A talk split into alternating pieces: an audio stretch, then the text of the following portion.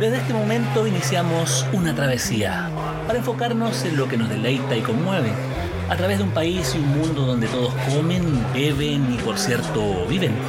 Es una ruta donde brillan las sensaciones y a veces se consiguen certezas, lo que nos provee el largo y sinuoso camino del gusto.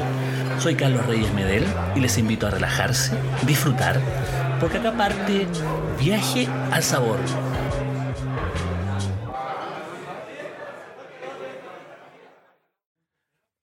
tal? Esto es eh, Viaje al Sabor. Estamos muy contentos porque por primera vez en muchos meses vamos a hacer una entrevista presencial. Eh, no, hemos tenido la oportunidad y la suerte de poder trasladarnos hasta Puerto Montt, la capital de la región de los lagos, y, poder también cumplir con uno de los objetivos que tiene este podcast y este blog eh, para poder eh, llegar a todo el país y a todos los actores eh, regionales, ir descentralizando la comunicación, sobre todo en el ámbito gastronómico. Y precisamente una de las cosas que estamos cubriendo en, eh, en estos meses tiene que ser el tema, tiene que ver el tema de la, de la pandemia. Y la pandemia ha afectado a todos por igual a todos por igual y también a la gente de la región eh, de los lagos, a los distintos locales comerciales, a las empresas turísticas, que han generado, digamos, un eh, entorno muy eh, negativo por un lado, pero a la vez también esperanzador respecto a cómo se han ido organizando las distintas instituciones que representan a la comunidad gastronómica y turística regional. Y eso también puede ser un ejemplo, y de hecho lo es para iniciativas a nivel nacional. Y es por eso que estamos eh, conversando con el presidente de la Asociación Gremial de Turismo y Gastronomía de la región de los lagos, don Julio Jenkins, que está precisamente en eso, está desarrollando un movimiento y organizando, digamos, a la comunidad gastronómica regional para poder eh, seguir adelante.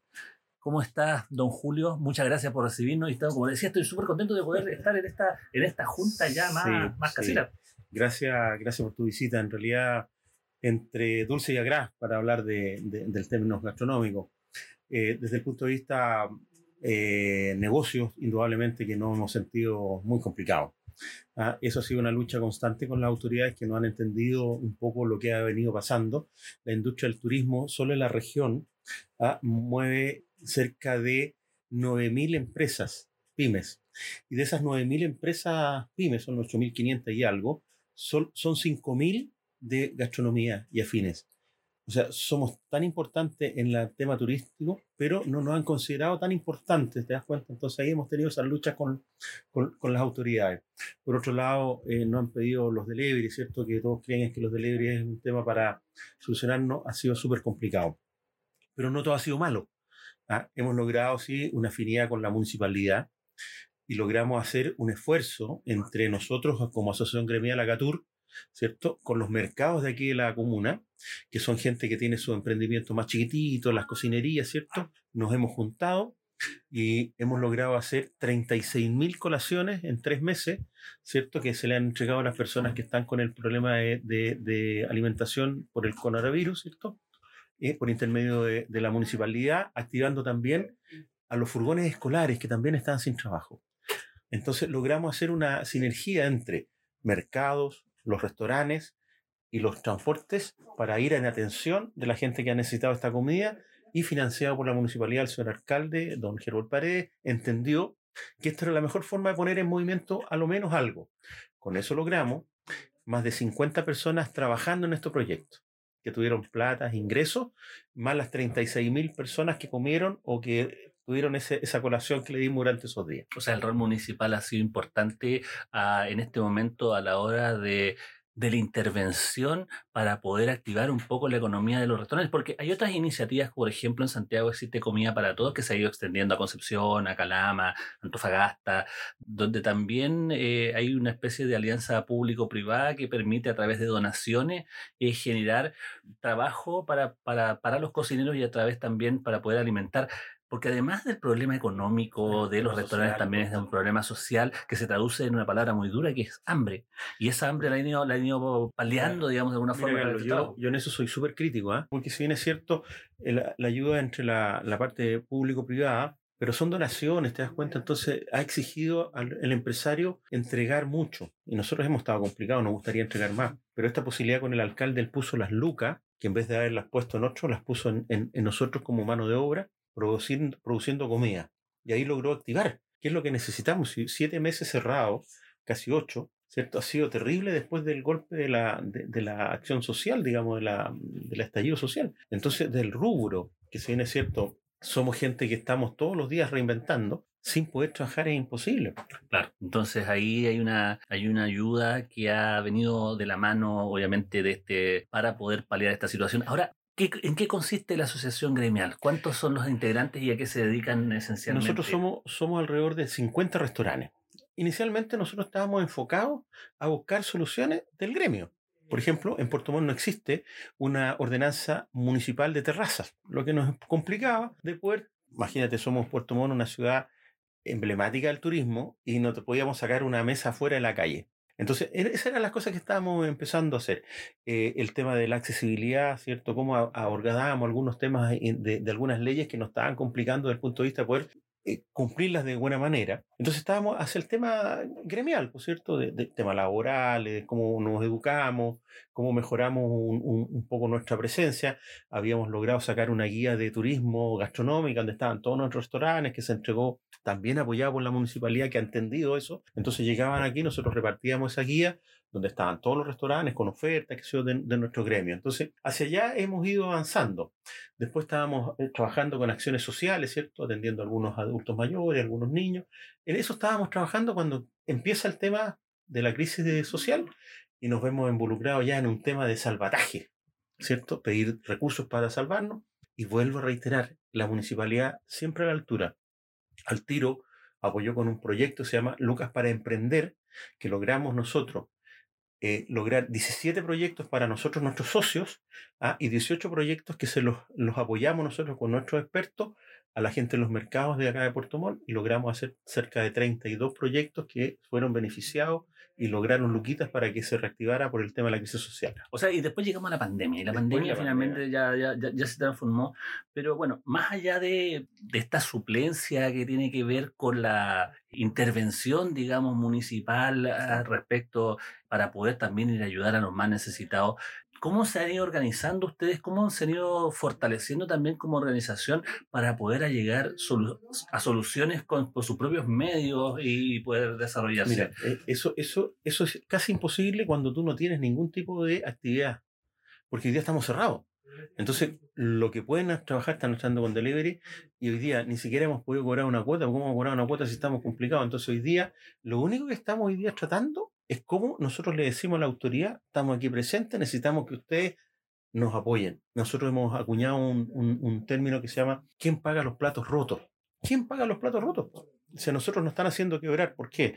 Eh, Lamentablemente nuestra entrevista ya no es de gastronomía, sino en tema social y económico, ¿cierto? Bueno, Viaje al Sabor viaja por todos lados, así que no se. Somos te digo, una de los observadores de lo que hoy- se come y lo que se mira. Así, y lo Hoy día vive. ni siquiera estamos hablando de, de lo que deberíamos hablar, que es la gastronomía local, ¿cierto? Los curantos, los, los cancatos, ¿cierto? Toda esa, esa gama nosotros importante. Nosotros habíamos logrado también, cuando tú dices, ¿qué hacíamos como gremio? Habíamos hecho, implantado el Día del Chorito, donde todos nuestros restaurantes, en los 50 restaurantes, tenían variedades de preparación del chorito. ¿Por qué? que son baratos, son masivos, son sabrosos, Mira, frescos, son increíbles. Fundamentalmente porque nosotros creemos que Puerto Montt debe transformarse y cambiar el paradigma, ya no ser la ciudad de turismo, sino la ciudad gastronómica y turística. O sea, Ah. cambiar el, el- el concepto, porque mira, Salmón, capital de Salmón, lo mandamos al mundo. ¿cierto? Como Capital de- sea. capital del que chorito. sea, Claro. Capital de Chorito. Pero si, si piensas en Chile, mira, Chorito, producción limpia, convengamos. Sí, po. papa, queso, carne, leche y todo lo que nosotros producimos aquí, pescado y marisco, de, no solamente el chorito, sino pescado y marisco, blanco, merluza, todo, todo para Santiago. Todo para- entonces, ¿cuál es la capital gastronómica más importante aquí de, de Chile? po? Que reúna, que hablamos los berrias, porque ya Claro. entramos en otro... Claro, pero ahí ¿Te hay? Entonces, y hay una serie de atractivos que son muy interesantes como macroregión. Ah, esta, esta unidad entre campo y mar expresada en todos estos productos que usted acaba de decir también. Y eso, y eso de que se vayan a Santiago, que de hecho los camiones frigoríficos parten de acá desde Puerto Montt y llegan al terminal No, a nosotros Santiago. nos encanta, lo que pasa es que la autoridad local tiene que entender y que poder fortalecer Ese paradigma que nosotros decimos, y vuelvo a repetir en cifras entregadas por el propio CRM de Economía acá, 8.600 empresas, te lo repito de nuevo, de turismo, de las cuales 5.600 son de gastronomía. Eso les dice algo a la autoridad que no han entendido, no, no han leído esa, esa, parte. ¿Y qué pasa con la autoridad a nivel central respecto de las ayudas? Porque hablamos harto del municipio, pero, pero no, a nivel, no, no, de la municipalidad porque la otra no han existido. Han existido proyectos, sí, que son concursables, que no van dirigidos al que más lo necesita, sino a quien que se gana el concurso. Entonces, no hay una, el otro día en entrevista con el, con el intendente, yo le plantea, intendente, usted nos dice, oye, pero los créditos COVID, Sí, claro, pero nosotros vamos al banco y hoy día el banco dice que nosotros no somos sujetos de crédito. ¿Cómo va a ser sujeto de crédito si ya no somos creíbles? Si no tenemos nuestro negocio cerrado, no tenemos IVA, no tenemos nada. Entonces decimos, ¿quiere ayudar realmente? Bueno, ponga a un, equipo de staff de personas que estén también con problemas económicos, sean profesionales, contadores, ingenieros comerciales, ingenieros civiles, industriales, que trabajen con nosotros, con los bancos. Y no nos pidan de aquí para adelante, pídanos para atrás. Oye, ¿cuántos años llevas tú en el negocio? 25 años. Ah, una persona que sabe, hay que apoyarlo, que no quiebre. ¿Te das cuenta? O sea, finalmente eso también forma parte de, una ayuda integral. Estamos acá en Viaje al Sabor, observadores de lo que se come y de lo que se vive, precisamente acá en Puerto Montt con Julio Jenkins, el, el líder, presidente de la Asociación Gremial de Gastronomía y Turismo de la región de los lagos, Agatur, me acaban de decir, me lo acaban de escribir acá en una pizarra blanca que, que también para poder, para poder graficar dónde estamos, porque precisamente estamos en la trastienda de, de un negocio y justamente de eso estamos hablando en este momento, de la trastienda, de lo que es una gestión en medio de la crisis. Ahora, pensando en el futuro inmediato y pensando en el turismo ¿Qué es lo que esperan ustedes? ¿Qué, es lo que creen que puede pasar una vez que exista una cierta normalidad? O sea, por lo menos hay ciudades y comunas en Chile que están en fase 3, donde se pueden abrir terrazas, donde se puede hacer un cierto acceso, donde hay posibilidad de trasladarse entre comunas de manera segura y donde fundamentalmente existe la posibilidad de existir como negocios gastronómicos y turísticos. ¿Qué es lo que esperan ya de cara a la temporada 2021 de verano? Esperamos que la autoridad entienda, cuando hablo autoridad, tenemos un gran conflicto en Puerto Montt. Insisto, te hablaba yo de las terrazas. No existe ordenanza de terraza. Por lo tanto, cuando nosotros tenemos que ver la posibilidad de abrir con el aforo del 25% que están autorizando, es imposible, porque no tenemos cómo extendernos hacia afuera, porque no tenemos normativa que nos regule, bajo ningún punto de vista. Por lo tanto, hemos logrado, de nuestra manera, tener acercamientos con la municipalidad, pero también con el MIMBU de urbanismo y vivienda. Ellos controlan esos puntos de, bien de uso público, ¿cierto? Porque el alcalde entrega la administración, pero la, la regulación eh, legal la pone los el metros, los, o sea, perdón, el MIMBU, por intermedio de la jefe de obra, ¿cierto? Que tiene una, una doble militancia, por decirlo algo. Depende de la municipalidad en la parte administrativa, pero depende de las normativas del, del ministerio. Por lo tanto, ella dice, yo no puedo salirme si no hay normas, no puedo hacer nada. Entonces nos encontramos con una pared y hemos pedido que por favor se, se, se, haga alguna gestión a Santiago, ¿cierto? Para que venga a nivel nacional, que aquellas ciudades donde no existe esta normativa podamos eh, transitoriamente usar las calles. Porque si no podemos abrir en verano usando la terraza, usando la, la calle, Puerto Montt no va a poder abrir los restaurantes. Ahora, finalmente eso está ocurriendo en este momento en Santiago, que es posible en algunas, algunas comunas se han decidido y han cerrado calles, han reducido el espacio de las calles para el tránsito de vehículos y han permitido eso. La diferencia está en que en Puerto Montt llueve. Por lo tanto, la terraza tiene que ser cubierta. Y es ahí donde tenemos el problema. Tenemos que intervenirla con techos. Porque de Puerto Montt yo creo que tenemos 30 días en el verano o 25 días que no llueve. Lo demás, hay una llovina en la mañana, en la tarde corre viento. Entonces, esa realidad para nosotros es totalmente distinta y ahí donde la autoridad se ha equivocado. Eso me lleva también a un problema o a una característica también muy importante de las decisiones que se toman, que se toman a nivel central en una ciudad que tiene, eh, obviamente que es una ciudad que en la cual cada día llueve menos y eso también afecta, llueve. gotea más que llueve, pero, pero finalmente eso también redunda en, eh, en que hay situaciones puntuales en, cada, en cada zona del país que requiere también una atención eh, específica. Eso es lo que ustedes también están... Nosotros, nosotros tenemos, tenemos todas las ganas de poder seguir adelante, pero nos encontramos con un, un número de cosas que son centralizadas en Santiago y no podemos opinar. ¿Ah?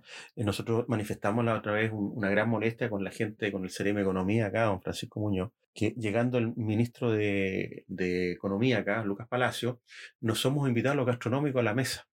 Y vuelvo a lo mismo. 5.600 empresas de 8.000, o sea, más del 50% somos y no estábamos en la mesa. O sea, ¿ustedes creen que van a tener que movilizarse como para poder tener una atención ¿quién, paga los platos rotos? Eso. Si tú te das vuelta, a mi, cuando salgas, mi negocio tiene un letrero grande que dice quién paga los platos rotos, porque eso hoy día no sabemos. Dicen que es Moya.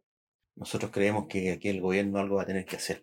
¿Quién paga los platos rotos o quién va a romper los platos para que les hagan caso? Lo, que pasa es que cuando tú hablas con, con, con, un gremio como nosotros, somos gremios que de mucho esfuerzo, donde hay empresarios que llevan 40 años en este negocio, 25, 15, el que menos tiene son a lo mejor 8, 10 años, no somos gente que está en la calle. Cuando tú hablas del tema, ya no sé, la, gente de, de, los ambulantes salen a la calle, cierran y les dan soluciones esa, esa, esa, parte nosotros van quebrando nomás. La gente va calladita, va cerrando sus negocios, se va a la casa, haciendo otras cosas.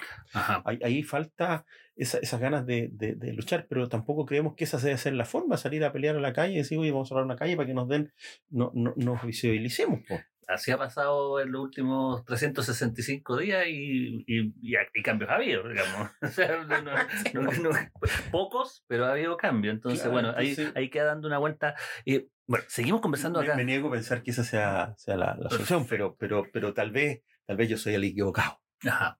Bueno, estamos conversando, como decía acá, con, eh, con Julio Jenkins, acá presidente de Agatur, y quería llevarlo también a algo más más descriptivo, porque Viaje al Sabor es un, eh, es un sitio, eh, un, territorio de sabores, pero también que llega a todo el país. Y precisamente eso quería conocer, quería conocer Puerto Montt a través de la visión de, de Julio Jenkins respecto de cuáles son los principales atractivos, cuáles son los principales restaurantes, cuáles son los principales sabores que se tienen que tomar en cuenta a la hora de visitar la capital de la región de los lagos. Bueno, en ese cambio de paradigma que yo te hablaba contigo, lo que hay que entender aquí, hay que cambiar la visión de restaurantes. Hoy día no hay que pensar, hay que pensar en qué productos tenemos que probar.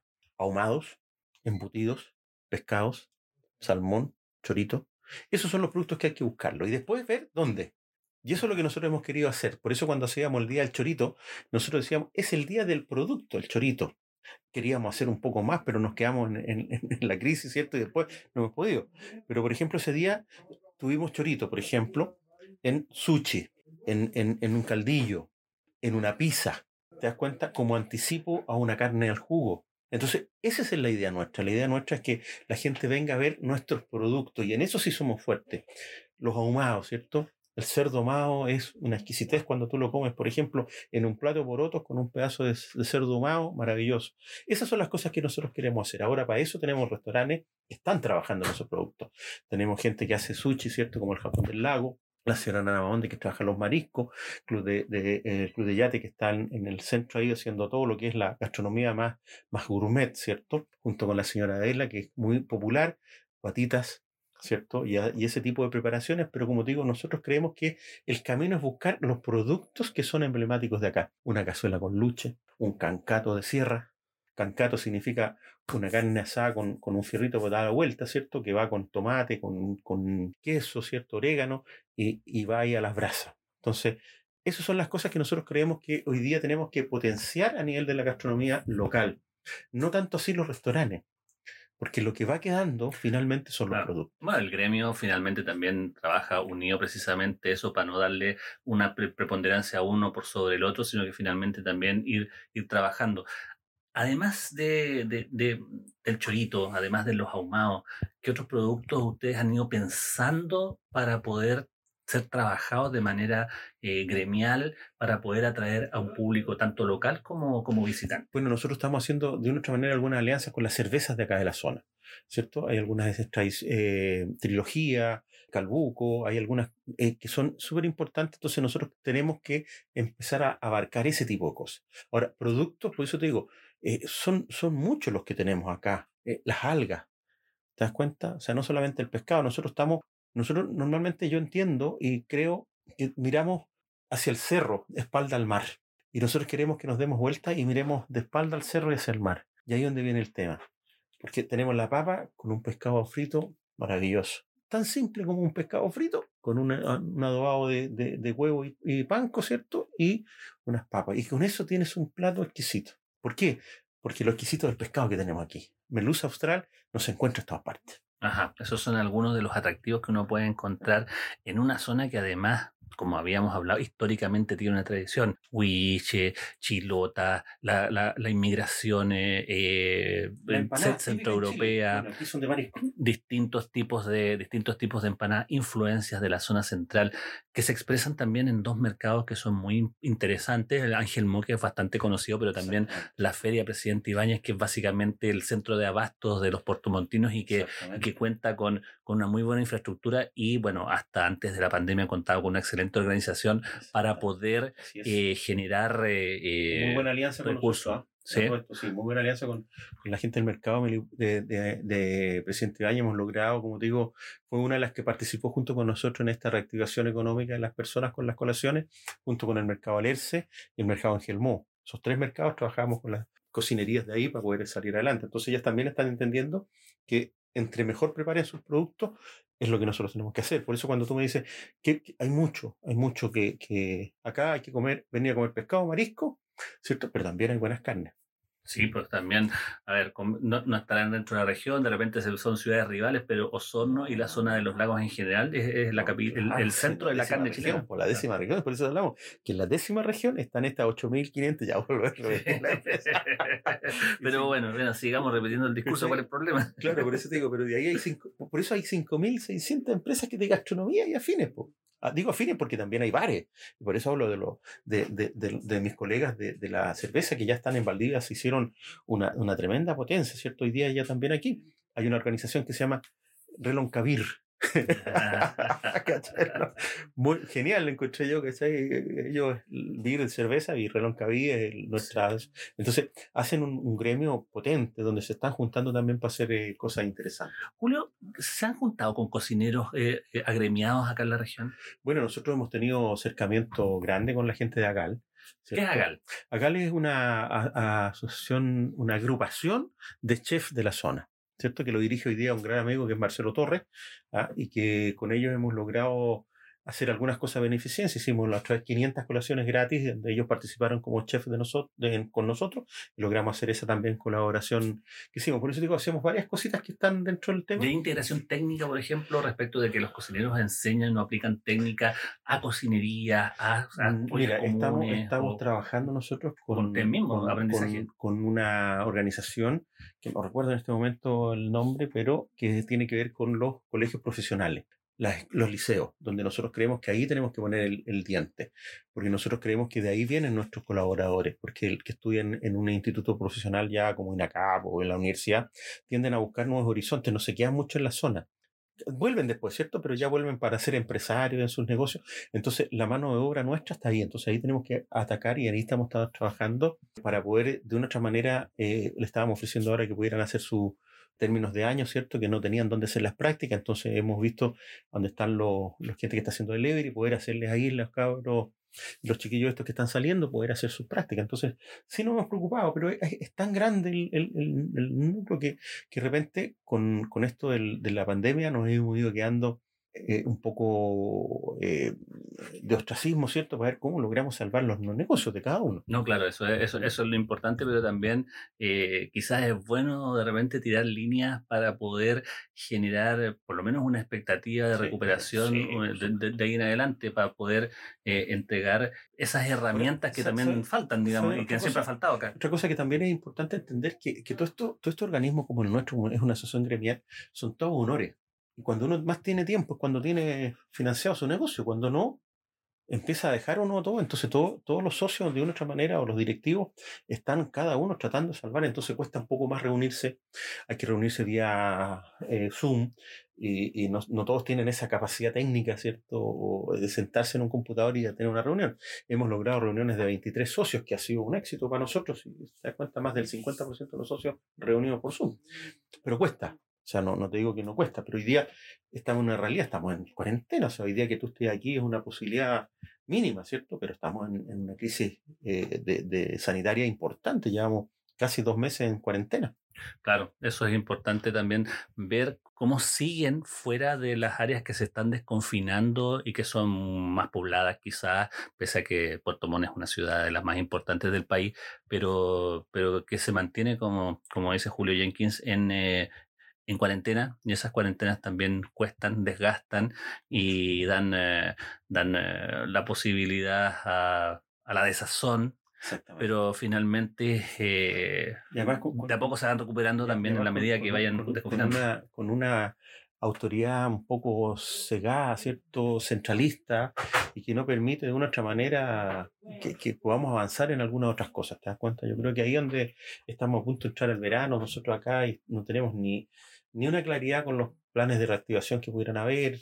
O sea, no, ahí hemos estado al debe, digamos, con la autoridad. Ajá, perfecto. Bueno, estamos conversando acá con don Julio Jenkins, presidente de Agatur, el gremio turístico gastronómico.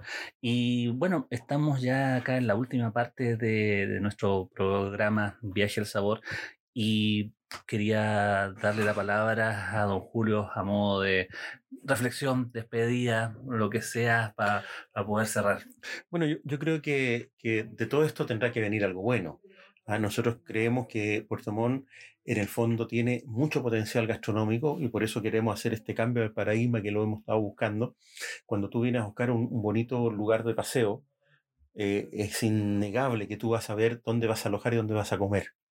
¿Ya? Si no tienes esas dos partes, no, vaya, no vas a venir y sobre todo la comida. Entonces nosotros creemos que nuestros productos son los que tenemos que hoy día empezar a potenciar un poco más. Y en eso hemos empezado a hacer un camino que está un poco truncado hoy día por toda esta realidad del, del, del mundo y de Chile, pero queremos retomarlo. Yo creo que el chorito, el salmón, los ahumados, que los ahumados estamos hablando no solamente de cerdos, sino estamos hablando de pescado ahumado, qué sé yo. Y también, también somos muy fuertes en los embutidos, ¿cierto? Las cecinas yanqui, güey, qué sé yo, que son, son emblemáticas en todo Chile, te das cuenta, o sea, lo conoce por lo menos mucha gente. Ahí tenemos, qué sé yo, las longanizas, la vienesa, qué sé yo, una cantidad importante de cosas que se producen y, que, y que, están acá. El, el, la papa, ¿cierto? El ajo chilote. Entonces hay, hay varias cosas que en este sector, ¿cierto? Es importante resaltar. Entonces nosotros creemos que el producto es lo que nos va a salvar a futuro de, esta situación. Indudablemente que la preparación que tiene que ser adecuada y los pescados y mariscos, indudablemente que veamos Chile de espalda a la cordillera y viendo el mar. La tremenda despensa que provee el sur de Chile y en particular la región de los lagos es lo que buscan eh, reivindicará el, el, buen comer en la región de los lagos. Nos despedimos nosotros acá agradeciendo a Julio Jenkins eh, a su mí, paciencia. Gracias a ustedes por, por considerarnos. Sí, pero encantado de poder conversar también y descentralizar lo que es las problemáticas que, que suceden en el mundo del sabor. Y Viaje al Sabor precisamente está para eso, observadores de lo que se come y de lo que se vive. Bueno, espero que en la próxima visita podamos degustar algunas cosas, estar con algunos de nuestros chefs más importantes, la señora Nana, el, el, Gustavo Sandoval, ¿cierto? Y algunos de, ellos que, que, pudiéramos disfrutar. También tenemos gente que es tradiciones peruanas, que es un, una, una persona que se, se, se afincó acá, digamos, que es de Perú uno de los restaurantes más exquisitos de aquí en la zona de tradiciones peruanas. O sea, entonces, tenemos, tenemos mucho ah, que y, compartir. Y no, no, quiero dejar de, de, de, mencionar a la Pola, que es las empanadas La Pola, que hace haciendo un tremendo esfuerzo allá en Caleta la Arena, ¿cierto? A, a la empezada de la carretera austral ya dura, ¿cierto? Famosa por las, las empanadas, la, la Pola. Así que... Perfecto. Entonces, bueno, agradecemos eh, a Julio Jenkins también su, su conversación, conversación eh, entretenida, descentralizada y bueno, nosotros seguimos eh, viajando al sabor, así que nos vemos.